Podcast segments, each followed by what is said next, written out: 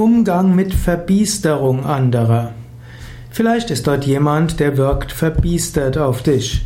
Irgendwo ist er in seinem Schnecken heißt, irgendwo ist er gekränkt und verbiestert. Er will jetzt nicht mehr helfen. Wie gehst du damit um? Jemand, der verbiestert ist, braucht manchmal Zeit, bis er sich wieder bekrabbelt. Viele Menschen haben, sind enttäuscht worden, haben einen Verrat erlebt und werden jetzt erstmal nicht freundlich mit anderen umgehen.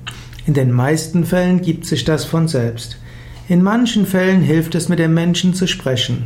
Kleine Handlungen der Liebe und der Freundlichkeit, kleine Anerkennungen, kleines Lächeln helfen Menschen aus ihrem Panzer wieder herauszukommen.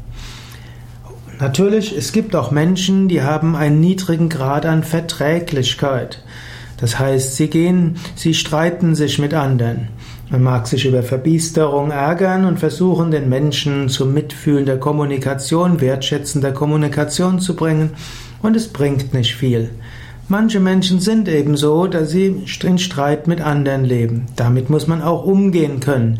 Du musst damit umgehen, wenn das dich trifft, und andere müssen damit umgehen, wenn sie es trifft. Und manchmal musst du es einfach hinnehmen. Zum Menschen gehört auch Streiten dazu.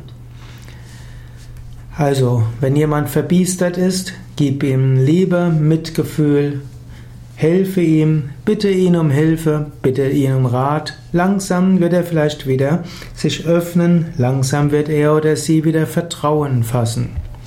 Und manchmal musst du eben akzeptieren, manche Menschen streiten sich halt einfach mehr als andere. Da gilt es, mit umgehen zu lernen.